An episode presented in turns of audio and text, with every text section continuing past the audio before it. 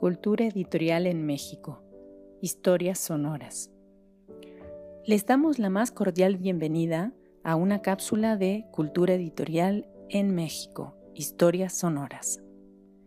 En esta iniciativa nos proponemos ofrecer algunos fragmentos de historia, la historia de los editores y las editoriales, de los sellos y de las colecciones bibliográficas, de publicaciones periódicas y revistas culturales.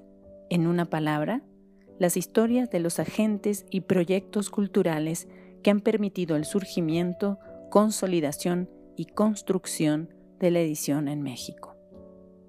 El dictamen editorial por Lauro Zavala. Lectura realizada por Brenda Pamela Torres Ruiz. Cuarta parte. El momento decisivo. La decisión sobre el manuscrito. Inciso A. La entrega del dictamen. Una vez concluida la lectura cuidadosa del manuscrito, el dictaminador redacta su informe, que puede tener una extensión variable desde una sola frase hasta muchas páginas. La entrega de este reporte, con frecuencia, toma en tres y seis semanas, y en ocasiones más tiempo, según la extensión y la naturaleza del manuscrito. Algunas editoriales llegan a pagar honorarios que multiplican la cantidad convencional por un dictamen. De acuerdo con una práctica común, la identidad del lector editorial se mantiene siempre desconocida para el autor, a menos que el lector autorice su conocimiento. En toda empresa editorial, la decisión de publicar solo puede tomarse si se anexa el dictamen favorable de al menos un experto. Algunas editoriales acostumbran enviar un ejemplar de cortesía al lector externo, una vez que el libro ha salido de la imprenta. A continuación, se reproduce la opinión de Eleanor Harman, editora asistente de University of Toronto Press, publicada en el libro colectivo The University as Publisher, en el año de 1961, acerca de la imparcialidad del trabajo de dictaminación en las editoriales universitarias norteamericanas. Abro cita. De acuerdo con nuestra experiencia, los académicos pueden ser groseros con sus esposas, golpear a sus hijos y patear a sus perros, hasta donde nosotros sabemos, pero siempre conservar su integridad académica. El académico puede ser prejuiciado, pero siempre es honesto y no recomendará un manuscrito que no considere que merece ser publicado. El hecho de que ocasionalmente pueda estar equivocado no tiene tanta importancia. Cierro cita. Inciso B. La decisión final. En teoría, la decisión editorial de publicar un manuscrito se apoya en el dictamen, arbitraje, evaluación o lectura editorial que he comentado en las páginas anteriores, y también en la llamada toma de decisión editorial, que es la aplicación de una técnica llamada comercialización, marketing, mercadotecnia o mercadología. Esta consiste en Abro cita. La toma de decisión editorial consiste en reunir toda la información relacionada con el proyecto de edición, en lo que respecta al mercado potencial, los pronósticos de venta, la estimación del precio de venta, el cálculo del monto de las inversiones y su recuperación, la técnica de edición y que será utilizada para la producción y la elección de la publicidad. Cierro cita. Como puede desprenderse de lo dicho anteriormente, en las editoriales universitarias, lo mismo que en las editoriales más reconocidas y prestigiosas del país y del extranjero, la decisión final de publicar un libro se toma en función de una tradición editorial propia, la llamada política editorial, y de la confianza depositada en los asesores literarios, pero no en función de un estudio profundo del mercado editorial o de un programado interés comercial. En algunas ocasiones, la decisión final es tomada sustancialmente por el editor en jefe o jefe del departamento técnico. En otros casos, la decisión final es tomada por un comité editorial formado por individuos que representan varias áreas de la editorial. Dolores K. Schreiner, en su estudio doctoral sobre la interacción profesional entre autores y editores, concluye señalando que la decisión final depende de cuatro tipos de conocimiento por parte de los editores. Inciso A, conocimiento del lector. Inciso B, conocimiento del tópico. Inciso C, conocimiento del lenguaje. E inciso D, conocimiento de la profesión editorial. Una vez que se ha decidido publicar un manuscrito, el editor se hace cargo de elaborar el contrato de edición. El contrato académico ofrece las regalías que usualmente ofrecen los editores comerciales. También establece una fecha para la entrega del manuscrito, cuando éste aún no ha sido terminado. Especifica los derechos de impresión del editor, garantiza la publicación y cubre muchos detalles relativos a la forma del manuscrito, el derecho de autor a recibir ejemplares sin costo y con descuento, las alteraciones del autor durante la lectura de las pruebas, las ediciones revisadas, los derechos de autor, las opciones para obras futuras y otros puntos más. Por lo general, el editor se encarga de tomar las decisiones técnicas relativas a la producción del libro, como son el formato, el tiraje, la futura promoción y distribución, etc.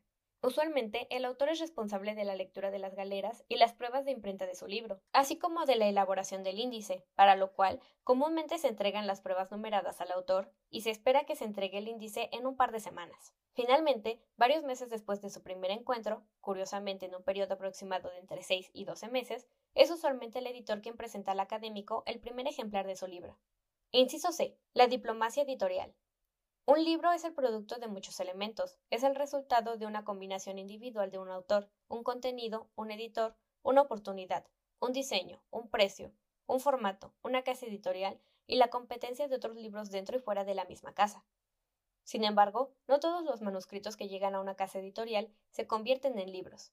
El comité de prensa, consejo editorial, comisión de publicaciones o departamento de difusión de una universidad tiene la responsabilidad de tomar esta decisión en el caso de los manuscritos sometidos al dictamen editorial universitario, aunque en todos los casos la decisión recae, tanto como es posible, en los méritos académicos del manuscrito.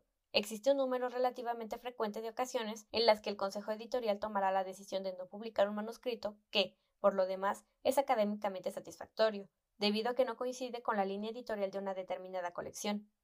Aquellos autores que se encuentran en esta categoría son invitados a negociar su manuscrito con otra editorial, cuya línea sea más próxima al contenido del texto, con lo cual éste gozará de mejores canales de distribución y promoción. Podemos concluir este recorrido por los laberintos de la dictaminación editorial recordando a modo de contraste irónico que un escritor tan reconocido como Jack London llegó a acumular más de 600 cartas de rechazo en las paredes de su casa, mientras que Zelda no se habría de convertir en la esposa de Scott Fitzgerald sin que antes éste lograra vender al menos uno de sus relatos, por lo que en las paredes de lo que sería su recámara nupcial se acumularon docenas de cartas de rechazo, y por su parte, el escritor norteamericano William Saroyan llegó a acumular a lo largo de toda su vida de escritor cerca de 7.000 cartas de rechazo editorial.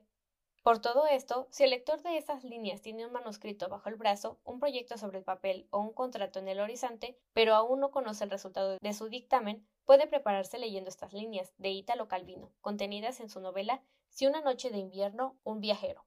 Abro cita. ¿Ha venido usted por el manuscrito? Está en lectura. No, me equivocaba. Ha sido leído con interés.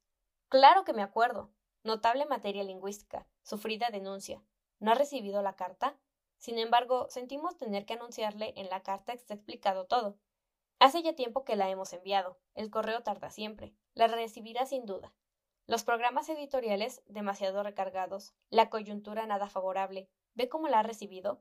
¿Y qué más decía? Agradeciéndole que nos la haya dado a leer con toda urgencia, le devolvemos a ¿Usted venía para retirar el manuscrito? No, no lo hemos encontrado. Tenga un poco de paciencia, ya aparecerá. No tenga miedo. Aquí nunca se pierde nada. Precisamente ahora hemos encontrado manuscritos que estábamos buscando desde hace diez años. O. no, dentro de diez años. El suyo lo encontramos incluso antes, al menos eso esperamos. Tenemos tantos manuscritos. Pilas así de altas. Si quiere se las enseñamos. Ya comprendo que usted quiere el suyo, no otro, faltaría más. Quería decir que tenemos ahí tantos manuscritos que no nos importa nada. Imagínese si íbamos a tirar el suyo, que tanto nos interesa. No, no para publicarlo, para devolvérselo. Cierro cita. La siguiente cápsula está basada en el artículo El dictamen editorial, por Lauro Zavala, publicado en la revista Libros de México, número 13, octubre, septiembre, diciembre 1988. Agradecemos a los investigadores y profesionales del mundo del libro y la edición por el apoyo en la elaboración de contenidos.